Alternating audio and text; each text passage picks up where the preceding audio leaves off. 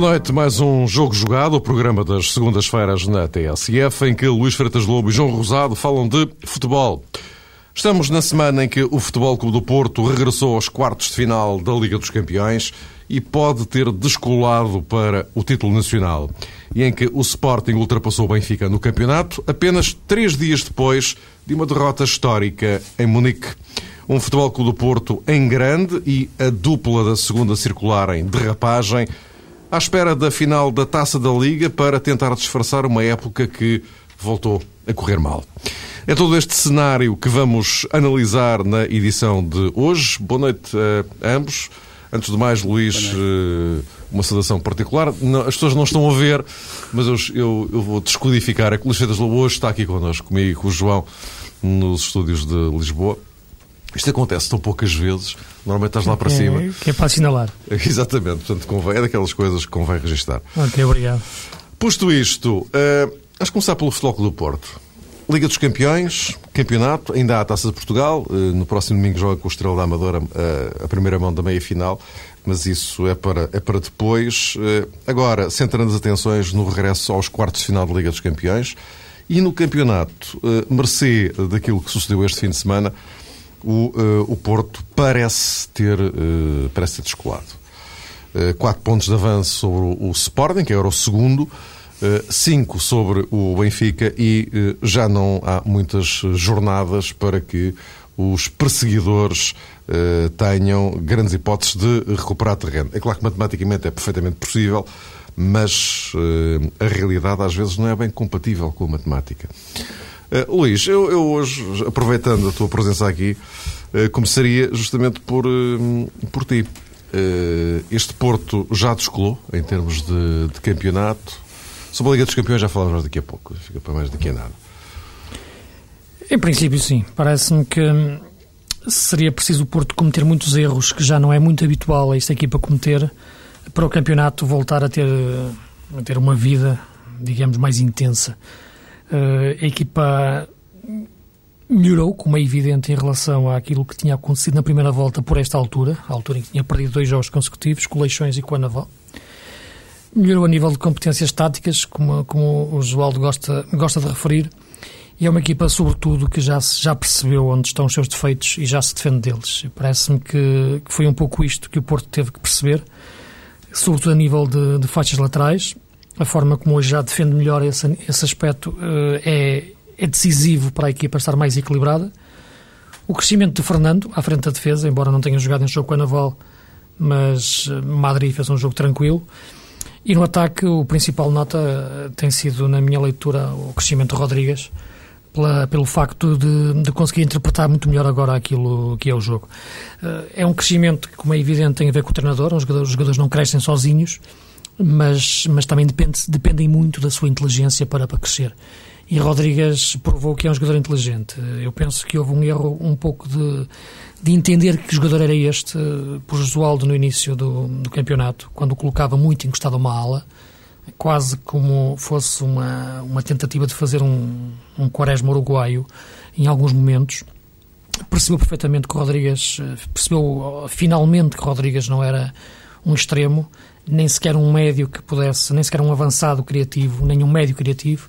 É sobretudo um jogador que transporta bem a bola, um médio transportador, e é hoje assim que ele joga. Ele recua no terreno e depois avança com a bola. Tudo este conjunto, todo este conjunto de fatores fizeram o Porto hoje uma equipa forte. Quatro pontos são poucos, mas a oito jogos do fim, e vendo como está o Benfica e o Sporting, e vendo os erros que o Benfica e o Sporting cometem, e vendo os erros que o Porto comete, eu diria que, que o campeonato não está decidido, como é evidente, mas, mas está agarrado apenas ao argumento matemático para, para viver.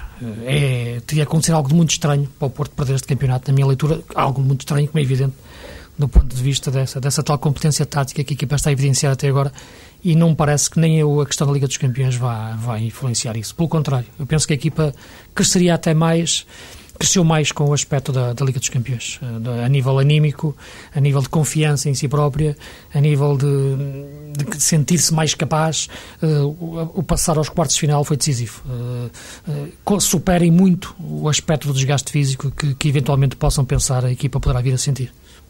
O João estava ali a abanar com a cabeça. Sim, sim, senhor, concordo com o Luís quando ele diz, é, a propósito da Liga dos Campeões, que a carreira de Foco do Porto, se continuar assim, é muito positiva. Se pelo menos continuar durante mais uma etapa, pode ajudar a, até a fazer do Porto uma equipa mais sólida e mais confiante. Até porque, numa primeira análise, Jesualdo Ferreira torna-se um treinador mais confiante, eh, mais seguro de si próprio. E penso que isso tem sido notado, inclusive no era discurso. Era o que eu ia dizer. Era Jesualdo Ferreira. Tem, tem, tem. Está mais descontraído, mas ao mesmo tempo fala com outro à vontade e parece-me também com outra margem de manobra. O Futebol Clube do Porto, de vez em quando aparecem pelo menos umas notícias já está a programar a próxima temporada. Uh, Fala-se que vai contratar jogadores ao Nacional, pode ir ao Leixões, enfim, está nesse percurso uh, que é típico do Foco do Porto, de preparar as coisas com alguma antecedência. Eu julgo que isso resulta também numa excelente e no mercado português, almofada. Mas isso, isso, é conversa para depois. Mas diz, diz, para. Jesualdo Ferreira, ele próprio tem noção que se calhar o seu futuro no Estádio do Dragão eh, será uma realidade. E isso, naturalmente, torna a relação com os jogadores eh, diferente para melhor, ajuda a aumentar os índices de confiança com alguns jogadores. E isso é fundamental. E este Porto, conforme dizia o Luís, que também conta com as deficiências de Sporting e de Benfica, porque são equipas que estão a passar por inúmeros problemas, também já deu mostras que não é uma equipa tão irregular como em determinada fase do campeonato todos nós pensávamos. Essa constatação, inclusivamente tirada por nós em algumas ocasiões aqui neste programa, eh, dizíamos isso, que o Porto estava diferente, com um registro, sobretudo nos jogos caseiros, muito inferior relativamente à época transata. Mas depois, a partir uh, deste fim de semana, tivemos esta noção, Mário, aritmética, que o Futebol do Porto completou um ciclo de 15 jogos sem perder, o que é realmente notável e diz alguma coisa a propósito do tal crescimento da equipa e dessa capacidade para emendar alguns erros que eventualmente terá cometido.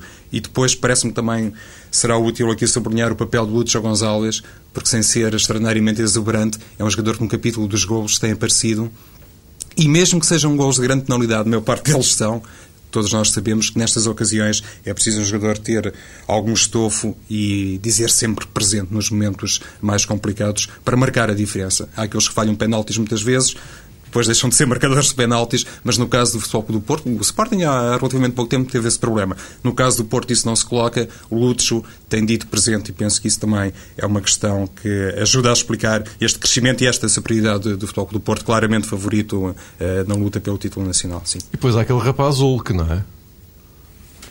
Sim, mas o Hulk é um jogador que, que eu acho que escapa um pouco a esta lógica eh, de crescimento da equipa tática. Eh, o Hulk é um jogador que não cresce por si próprio também, também teve, como é evidente, o mérito do, do treinador em, em, perceber melhor o jogador, eh, mas eu acho que é um jogador que, que já tem vida própria, no sentido de, de, caminhar sozinho, isto é, é um jogador que já se percebeu quando chegou ao Porto eh, levantaram-se muitas dúvidas em relação ao, a que, que jogador era este e que contratação era esta. Que, e tão cara, e por metade apenas do passe, mas a verdade é que em pouco tempo se percebeu que era um jogador diferente, pelo menos. Eh, e era diferente porque conseguia meter no jogo uma velocidade que mais nenhum outro jogador conseguia meter. E uma velocidade aliada a uma força e a uma potência e até a uma técnica uh, fantástica. É evidente que muitas vezes não entendia que isso tinha que ser enquadrado no jogo e o jogo tem a ver com, com o passe e entender os movimentos dos outros colegas. Percebeu um pouco melhor isso, mas eu acho que ainda não o suficiente para o Porto atacar bem. E digo isto sobretudo nos jogos em casa, em que o Porto tem muita dificuldade em encontrar espaços para entrar nas equipas adversárias. Viu-se isso contra o Marítimo, contra o Trofense, contra o Benfica, contra o Sporting, contra o próprio Atlético de Madrid, com equipas mais fechadas. E nesses jogos, o que não tem resolvido. O que tem resolvido, sobretudo, nos jogos em que a equipa joga com mais espaço e espaço. ele invade espaços. O que não é um jogador que cria espaços, é um jogador que aproveita os espaços e o Porto, as grandes equipas, necessitam de quem cria os espaços, porque o futebol é exatamente isso. É um jogo de criar espaços. E muitas vezes acho estranho os treinadores, no final dos jogos, dizerem que tivemos muita dificuldade porque a equipa adversária não nos deu espaços. Mas, mas como, é, como, é, que não havia de dar? Não era de esperar como que é que havia de dar? Não, Isto é um jogo, o jogo, const, o jogo consiste exatamente em criar espaços. E o Porto tem muitas dificuldades esta época em criar espaços sobre, sobre as faixas. E eu acho que o Hulk não o ajuda a criar espaços nos jogos em casa. E é por isso que eu acho que é um jogador que ainda tem muito para crescer até ser aquele jogador com J grande de, de dimensão internacional ou de sair já do Porto para um grande clube europeu, como alguns querem fazer crer. O que tem ainda muito para crescer do ponto de vista futebolístico. Mas pode ser, Luís, o tal jogador, por via disso, desse cenário que quase sempre acaba por marcar as atuações do Futebol do Porto no plano internacional, um jogador de Liga dos Campeões.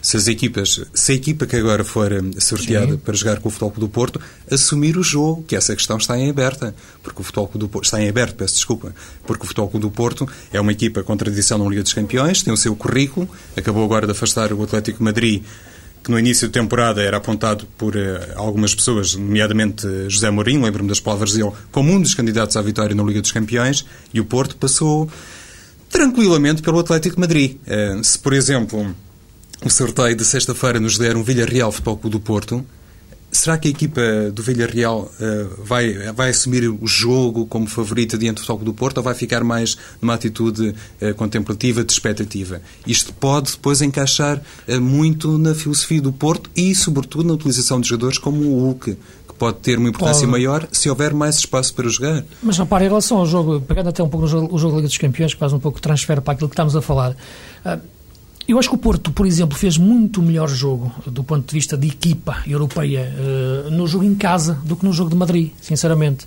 Por uma razão muito simples, é que no jogo de Madrid existiram os tais espaços que o Porto aproveitou frente a um Atlético mais débil defensivamente. O jogo em casa era um jogo de máximo Foi risco. Foi de exame. É, um jogo de máximo risco, em que era preciso uma equipa muito inteligente a controlar o jogo, não a ter que o dominar e a controlar no meio campo. E, aí teve o Rodrigues bem, eh, teve o Fernando a equilibrar, um grande jogo do Raul Meireles, o Luxo competente, embora não tivesse feito um jogo brilhante, mas foi um jogo de uma equipa europeia, taticamente europeia, já com quatro médios. Eu diria que o Porto da época passada, que podia ser mais exuberante que o Bozinho e com o Quaresma, não conseguiria fazer o jogo que o Porto desta época fez contra o Atlético de Madrid. Não conseguiria controlar tão bem um jogo. Uh, e este crescimento tático do Porto acho que pode ter o reflexo no, no, no, no, contexto europeu. O jogo de cá com o Atlético Madrid acho que foi o jogo taticamente mais bem conseguido do Porto esta época, muito melhor do que o jogo de, de, de, de, do Vicente Caldeirão, que parecia ter sido um jogo fantástico, mas foi um jogo em que o Porto também cometeu bastantes erros. E depois esta questão do que remete-nos para outra situação que tem a ver com, com a gestão no plano disciplinar não sei se muito programada, se as coisas estão muito calculadas ou não, mas a verdade é que o que não jogou frente à Naval, o Futebol do Porto ganhou. O Cristiano Rodrigues não jogou em Matosinhos, frente ao Leixões, e o Porto ganhou também por margem uh, folgada. Agora, na próxima jornada em Guimarães, é o Lisandro Lopes que, que não joga. Há também aqui uma noção por parte de Jesualdo Ferreira que o tal sentido coletivo, a maneira como ele conseguiu este ano agarrar mais no Futebol do Porto como um todo, lhe permite depois prescindir de alguns jogadores que se calhar no passado, se faltassem ao Futebol do Porto, toda a gente iria dizer que seria uma carga de trabalhos para Jesualdo Ferreira. Já agora, fazendo a ponte para o Benfica e o Sporting, vocês não acham que... Eh, do, do, no início da época, eh, notavam-se várias incongruências eh, nos três várias incongruências. Eh, o, o Porto foi talvez o único que conseguiu eh, ultrapassar essas incongruências. Eh, o que é que acham disto? É porque, chegando a esta fase, continuamos a ver o Benfica como está, o Sporting como está, mas o Porto já não está. Já não está como estava. Eu acho que isso tem muito a ver, Mário, quando dizes o Porto conseguiu ultrapassar. O presidente do Porto aparece sempre o nome nestas questões, Jorge Nuno Pinto da Costa. Essa uh, omnipresença de Pinto da Costa, a forma como ele lida bem com o dossiê futebol da Jesualdo Ferreira. Para já, a relação entre eles uh, sempre foi muito boa. Por algum motivo, Jesualdo foi escolhido numa situação de emergência, porque Adriança de repente bateu com a porta e lá estava uh, Jesualdo Ferreira, ou pelo menos lembrou-se Pinta Costa de ir buscar Jesualdo Ferreira porque depositava nele todas as, um, de, de, toda a confiança, depositava nele toda a confiança e acreditava que tinha todas as capacidades para fazer do Porto tricampeão e acabou por uh, conseguir, pelo menos já conseguiu dois títulos. Vamos ver se Jesualdo chega ao terceiro pessoal. E essa questão é muito importante e se calhar tanto no Benfica como no Sporting não encontramos esse enquadramento e um treinador como Paulo Bento, muitas vezes falamos sobre isso, está sempre sujeito a questões paralelas, não tem muito a ver com aquilo que se passa dentro das quatro linhas. Para resolver às vezes os problemas nas quatro linhas, eu não vou dizer sempre, mas muitas vezes é preciso também resolver as questões mais difíceis que se passam fora do balneário, porque isso depois é um reflexo, não é? E a esse nível o Porto continua servido como mais ninguém no Campeonato Português, como não acontece, penso eu, no Benfica e também no Sporting. Sim, isso é um dado que é, que é, que é incontestável, sem dúvida nenhuma. O Porto tem.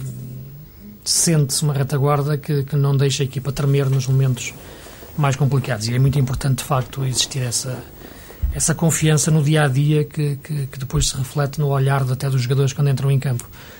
Agora, pegando naquilo que o Mário estava a referir, nas incongruências, eh, talvez me leve a pensar naquilo que foi a evolução das equipas desde o início da época, as expectativas que foram criadas, os problemas que detectávamos no início e a margem de progressão que sentíamos que elas podiam, ter.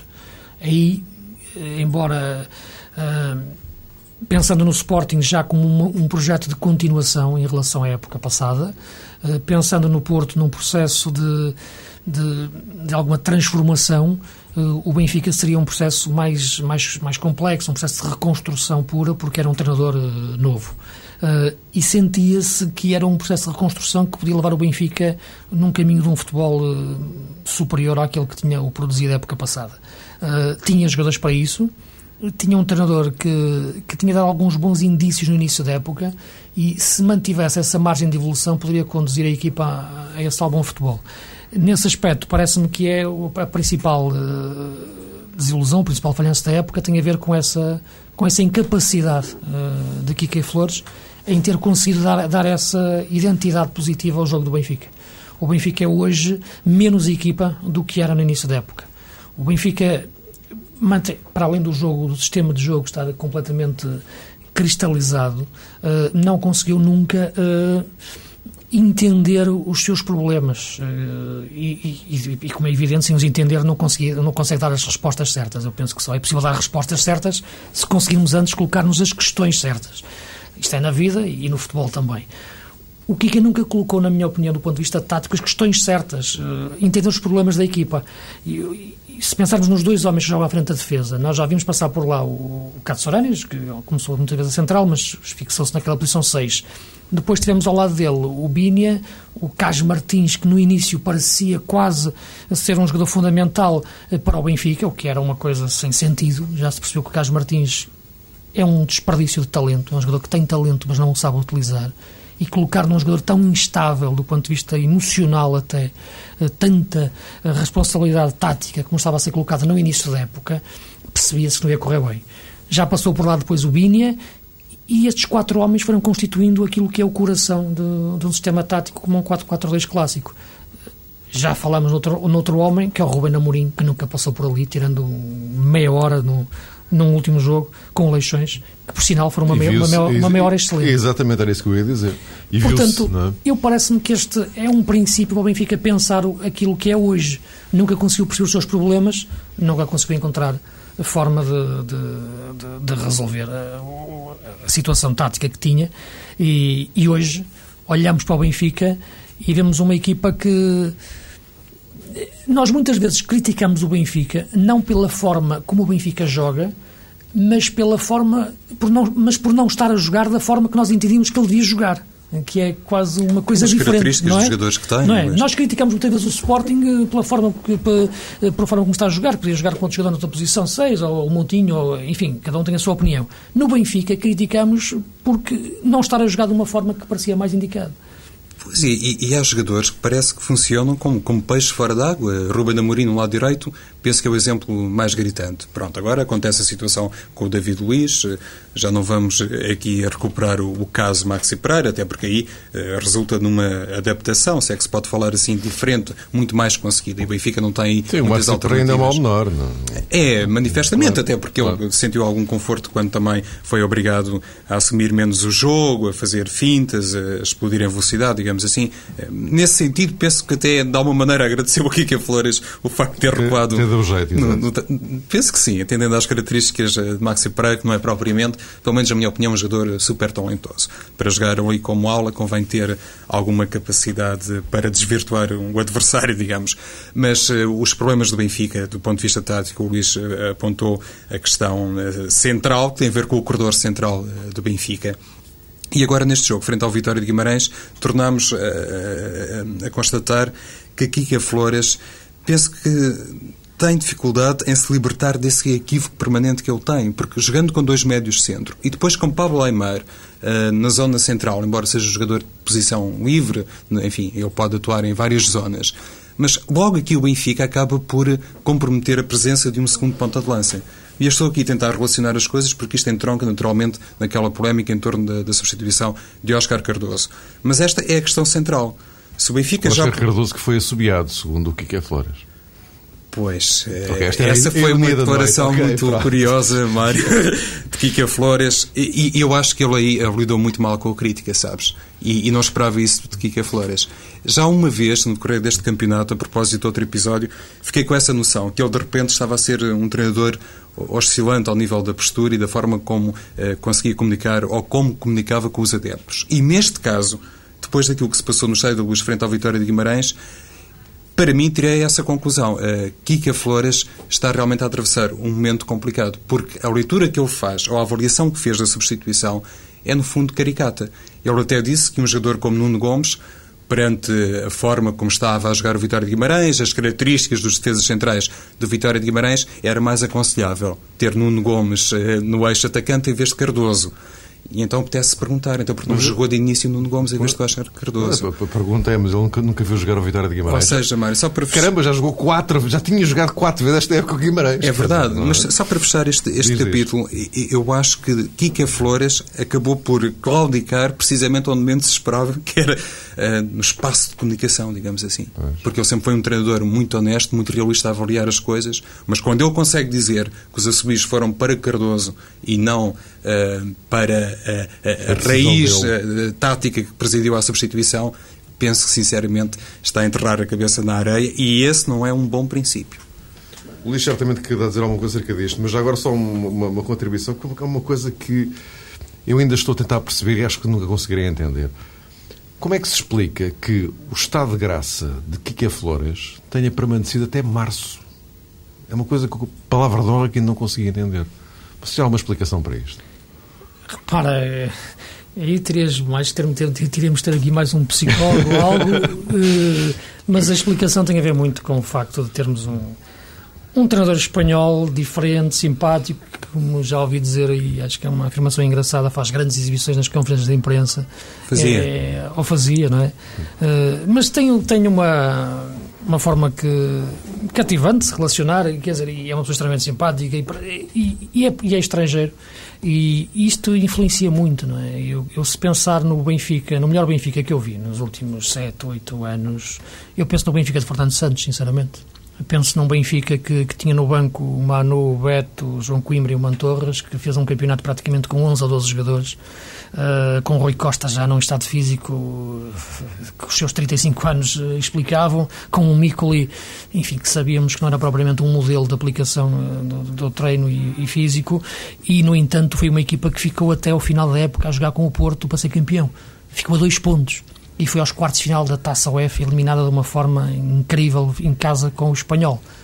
Essa era uma equipa que jogou, jogava bom futebol, uh, a equipa do Fernando Santos. E os sócios não a entendiam. Uh, e, e, recebia muitas vezes lenços brancos quando ganhava por um zero ou quando. Os sócios não a entendiam. Uh, e a verdade é que nem os sócios. Os sócios não entendem, vá lá. Os sócios existem para ter reações emocionais, não é para ter reações, reações racionais estruturadas. O grave é a direção, o presidente não entender e despedir o treinador na primeira jornada da época seguinte. Esta, na minha opinião, é o erro crasso da gestão do presidente do Benfica. É ter despedido Fernando Santos, eh, que estava a fazer um trabalho em profundidade e que tinha dado indícios de estar a levar o Benfica até próximo do Porto. Estava a dois pontos do Porto. Aliás, o Kika teve uma afirmação, penso que também foi no final do jogo com, com o Vitória de Guimarães, que pegou no Benfica a 25 pontos do Porto. Uhum. Portanto, eh, e tinha que recuperar essa diferença. Os campeonatos para já começam com zero pontos. E aí chegou a ter sete pontos de avanço do Porto eh, esta época. E tinha jogadores mais do que suficientes para construir confesso, uma, não, uma, uma boa equipa. É, eu, eu, confesso não, não devo ser propriamente muito dotado, mas eh, ainda não consegui perceber onde é que ele queria chegar. Para levar lá... Pois é, é, é, que essa afirmação que fez a referência ao Luís foi paralela à outra, em que eu quase que dizia, ou disse mesmo, que era um verdadeiro milagre o Benfica estar ainda Exato, a competir disso, com o Futebol do Porto ou em condições matemáticas de chegar ao título. Mas vamos lá ver uma coisa. Se fosse fácil, evidentemente que não teria sido Kika Flores o escolhido. Nessa altura, o Luís claro. Filipe fechava os olhos e apontava para o sócio 30.048 e seria ele o treinador. E Kika Flores, quando aceita o projeto como treinador ambicioso que é, e eu tenho Uh, digamos que essa noção que é um homem que quer conquistar muita coisa no futebol, até porque sobra-lhe um longo caminho na, nessa área, como todos nós sabemos, quando veio para o Benfica, foi para ter esse projeto. Ele não é obrigado, como ninguém é obrigado, presumo eu, a ganhar no primeiro ano. Agora, não pode dizer uh, uma coisa desta natureza. Até porque isso, Mário, quando ele diz que o Benfica esteve. Uh, no início da temporada, a 25 pontos de distância do Futebol do Porto, quando ele tenta dar essa justificação, está, no fundo, a, a criar condições para se enraizar essa mentalidade um, de, de, de, ator secundário, digamos assim. Não, não é dessa forma que se encurtam distâncias. É precisamente ao contrário, dizendo que o Benfica quer e pretende ser campeão e tudo irá fazer para isso. Não, não é procurando uh, atenuantes, uh, desculpas, uh, justificações porque é evidente, e se basta qualquer pessoa olhar, eh, enfim, para o currículo do Campeonato Português, para a folha de vencedores, e percebe-se que o Futebol do Porto tem dominado. Por alguma razão, Kika Flores foi contratado e, por alguma razão, foram contratados jogadores com muita experiência estes, no estes futebol. Jogadores, exatamente. Sim, deixa-me só, só rapidamente, Mário. É, sim, é só para referir. O Benfica não joga de forma diferente do que o Kiki pretende, isto é, podia às vezes nós entendemos que a equipa não está a conseguir jogar da forma como, como o Kiki quer ou alguma incapacidade, não. É exatamente assim que ele quer que a equipa jogue. Uh, e realmente não, não produz boas. Não, não, não, se percebe que a, que a, equipa não faça algo que o treinador, não, que, que o treinador quer. Eh, ele quer realmente jogar desta forma, não faz uma transição. O primeiro passo é sempre longo, tem dois homens abertos nas faixas para alguns movimentos interiores e outro um movimento de cruzamento, e um avançado mais fixo na área e outro atrás, seja o Aymar, seja o Nuno Gomes. Eh, é assim que ele joga. Em relação à conferência de imprensa no final do jogo com, com, com o Guimarães, eh, ele já ganhou o Guimarães quatro vezes esta época. Na primeira teve o Suazo, que é o tal jogador que jogava rápido em cima dos centrais lentos do, do Guimarães. No jogo da Taça da Liga, ele tirou, no, ele tirou o Cardoso para meter o Di Maria. Uh, é. Quando está 0-0, porque pensa que quem tem um jogador rápido para cair em cima dos centrais lentos do Vitória de Guimarães e corre-lhe bem e ganha o jogo assim. Uh, não ganha o jogo por causa disso, digamos assim. Ganha o jogo depois de fazer isso, que é uma coisa, uma coisa diferente. Uhum. Aliás, aliás, um autogol do Gregory. Uh, mas eh, quando ele mete o Nuno Gomes, eu acho que ele tem o mesmo raciocínio. Ele pensa, eu tenho o Cardoso ali eh, lento entre os centrais do Vitória de Guimarães, quero ser um jogador mais móvel e, e mete o, o, Nuno Gomes. Uh, a questão que se colocava, e ele fez isso que ele explicou na conferência de imprensa, onde ele falha depois é dizer que os assobios não eram para ele, eram para o Cardoso. É evidente que os sócios e os adeptos queriam que tivessem a jogar os dois naquela altura, Cardoso e Nuno Gomes, mais trabalho à defesa do Guimarães e saísse um meio defensivo. Penso que era uma substituição uh, lógica. Mas ele, o Benfica jogou exatamente como ele queria. Nunca há ali uma incapacidade dos jogadores perceberem o que ele quer. Não. Os jogadores jogam exatamente como o Kiki quer. Mas atenção, Luís, que eu também, nesse, nesse aspecto, consigo encontrar ali uma certa contradição do Kika Flores. Porque ele diz: a primeira parte da equipa contra a Vitória foi boa. Uhum. Até se mostra assim um pouco irritado perante a pergunta uh, do repórter que diz que o Benfica fez uma primeira parte fraca. E ele diz: não, não, alto, nada disso, jogámos muito bem. Então, se, se jogamos, ou seja, se o Benfica jogou muito bem, é sinal também que Cardoso jogou bem durante a primeira parte. Mas o Benfica, durante a primeira parte, não conseguiu fabricar situações de gol. Não, e o futebol não se esgota, eh, mesmo o futebol português, não se esgota em 70 metros, não é verdade?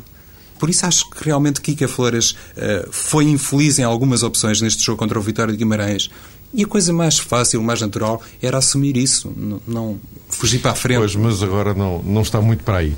Vamos aproveitar os minutinhos que nos uh, faltam para falarmos do uh, Sporting. Uh, enfim, acho que não, não entrar muito mais acrescentar ao que se passou em, em Munique. Enfim, já foi devidamente escalpelizado. Eh, só que, do ponto de vista interno, eh, este Sporting, as coisas continuam meio confusas. Soares Franco queixa-se de uma minoria de bloqueio. Eh, ou seja, estamos na semana da final da Taça da Liga, não é? E eu, se calhar, para tentar ligar esta história do Sporting, porque, enfim, o Benfica já, já dissecamos, esta taça da Liga, ganhar a taça da Liga no próximo sábado, significa exatamente o quê? Para Benfica ou Sporting, um deles vai ganhar. Significa o quê? Eu, muito sinceramente, Neste apenas, contexto. neste contexto, significa apenas o disfarçar da, da situação dos dois clubes. A Taça de Liga é uma competição que, com todo o respeito para quem a criou, e acho que foi uma boa ideia, mas a verdade é que se percebeu que é uma competição menor e que os, os grandes, eh, o Porto, a começar por aí, que menorizou e descredibilizou. Acho que lhe deu uma facada tremenda pela forma como encarou eh, as meias finais, por exemplo. Ah, e até alguns jogos em que enriscou claramente ser, ser eliminado antes. Ah, a Taça da Liga é hoje uma competição menor, ganhá-la ah, não pode ser em nenhum momento utilizado, quer pelas direções, quer pelos treinadores, como algo que salva a época ou como algo que demonstra alguma saúde das duas equipas. É evidente que é um troféu, é evidente que é importante ganhar, sem dúvida nenhuma. Agora, nem sequer é a Taça de Portugal. Uh, É uma competição interessante, mas, não, mas é uma competição que apenas pode servir para maquilhar e disfarçar os tais problemas profundos de Sporting e Benfica que se vêem no Campeonato Nacional e na, na Liga dos Campeões e na Taça UEFA, no caso do Benfica. Plenamente de acordo, é isso mesmo. Não ajudará, digamos que, a resolver problema nenhum de fundo, ajuda a disfarçar, como disse o Luís. O Benfica no passado já foi um salvador, digamos assim, para Paulo Bento, porque o Paulo Bento, quando fez aquele resultado, enfim, histórico, em Alvalade, os 5-3 ao Benfica, depois de um jogo que estava a correr muito mal para a Taça de Portugal ao intervalo, como que salvaguardou, salvaguardou a sua continuidade eh, nesta temporada. Ele começou como treinador do Sporting, penso eu, muito à conta desse resultado. Não me parece que vai ser o caso agora, por razões várias. Eh, algumas delas já abordámos aqui noutros eh, programas. Estou plenamente convencido que Paulo Bento não será treinador do Sporting na próxima temporada. Os episódios de Munique, eh, as declarações de Miguel Veloso, a titularidade de Miguel Veloso, penso que espelham precisamente isto, que este divórcio entre Paulo Bento e o Sporting está muito anunciado. E a, e a situação, Mário, não é meio confusa. Tu utilizaste esse termo, mas eh, foste generoso. O Sporting vive, continua a viver momentos de grande turbulência e agora não se confronta apenas com este divórcio entre Paulo Bento e, e a administração. É entre a administração e a massa associativa do Sporting. E quando tocamos na massa associativa do Sporting, é importante frisar que durante muito tempo foi uma espécie de fundo de garantia do clube durante aquela longa travessia do deserto. Os sócios do Sporting responderam sempre presente. E hoje parece-me que poucos confiam uh, em Soares Franco. É evidente que os resultados no futebol contribuem muito para isso, mas a tal uh, aposta de continuidade que se chegou a desenhar depois de ter dito Soares Franco não iria ser candidato nas próximas eleições, mesmo essa, essa vertente, essa via agora, suscita grande desconfiança nos adeptos uh, do Sporting. E isso é extraordinariamente preocupante. E Soares Franco já teve agora uma opinião, penso eu, algo violenta a propósito dos acontecimentos que marcaram esta semana uh, do Sporting, como querendo entregar as culpas à massa associativa e aos adeptos do Sporting. Eu acho que ele está, a, está a ler e está a ver as coisas completamente ao contrário. E para quem é sportinguista, isso deve ser, digamos que, um ponto que vai condicionar muito o futuro do clube porque a verdade é que não parece uh, ninguém disposto a assumir o vazio diretivo em que está o Sporting e, sobretudo, esta situação uh, financeira que tem reflexos na vertente uh, desportiva. Voltou a falar Soares Franco da questão da mobilização, mas todos nós sabemos que no futebol português quase sempre acontece ao contrário. É a equipa, são os jogadores que têm a puxar pelos adeptos e não foram os adeptos, Mário Fernando, que fizeram não sei se Soares Franco é muito responsável neste plano, mas não foram eles que fizeram uma gestão danosa ao longo dos tempos que forçaram o Sporting agora a confrontar-se com um passivo gigantesco. Certamente não foi por causa dos adeptos. Leixa, para concluirmos no fim. Sim, o, o, problema do Sporting uh, pode ser visto de vários, de vários, de vários, de vários prismas. Uh, não, que teríamos que levar mais tempo, mas muito sinteticamente é evidente que será também um problema de política ah, desportiva. Mas voltaremos ao assunto, não tenho claro. dúvidas. É uma inevitabilidade. É evidente. É um problema de política desportiva de perceber que tipo de Sporting se quer construir. Eu penso que tem que ser um Sporting mais do que um clube de referência de formação, tem que ser um clube de, de referência de conquista de títulos. Uh, esta época é um Sporting com muitos problemas por resolver, um problemas internos complexos. Mais do que as declarações do Presidente, deixa-me falar nas declarações do Rockenbach no final do jogo, em que mais uma vez apontou o dedo ao balneário e a colegas, embora depois queira, tivesse querido fugir a, personalizar. Da mesma forma que o Derley apareceu a falar já aqui há tempos de outro jogador, no caso o Vukcevic. Uh, tudo isto são maus sintomas do que é um balneário. Eu acredito que o Paulo Bento seja o menor dos problemas do Sporting. O maior do problema do Sporting está fora do, do, do da equipa técnica, mas está próxima uh, dela. Uh, e sem entender isso, o Sporting não vai entender a forma também de resolver os seus problemas e vai continuar sufocado em problemas internos que o impedem de crescer. Por um lado, pela política desportiva, que me parece que é interessante até certo ponto, mas depois tem que ter outra continuidade no futebol sénior adulto, e depois no, no, plano mais micro do dia a dia, na falta de estrutura interna para blindar um balneário e os jogadores perceberem o que é aquela camisola e que aquela camisola não se troca eh, com ninguém depois de levar 7 a 1. Boas feitas, Lobo. João Rosado, voltaremos a encontrar-nos eh, para a semana para mais um eh, jogo jogado, já depois dessa final da Taça da Liga, que é no sábado, entre o Benfica e o Sporting, e depois também dessa meia-final, primeira mão, da Taça de Portugal, que é no domingo entre o Futebol Clube Porto e o Estrela da Amadora, sendo que obrigatório na nossa agenda da próxima semana um tal de Portugal-Suécia que... Eh, Sabe-se lá se não vai decidir o futuro da seleção no que respeita ao Mundial 2010. Até para a semana.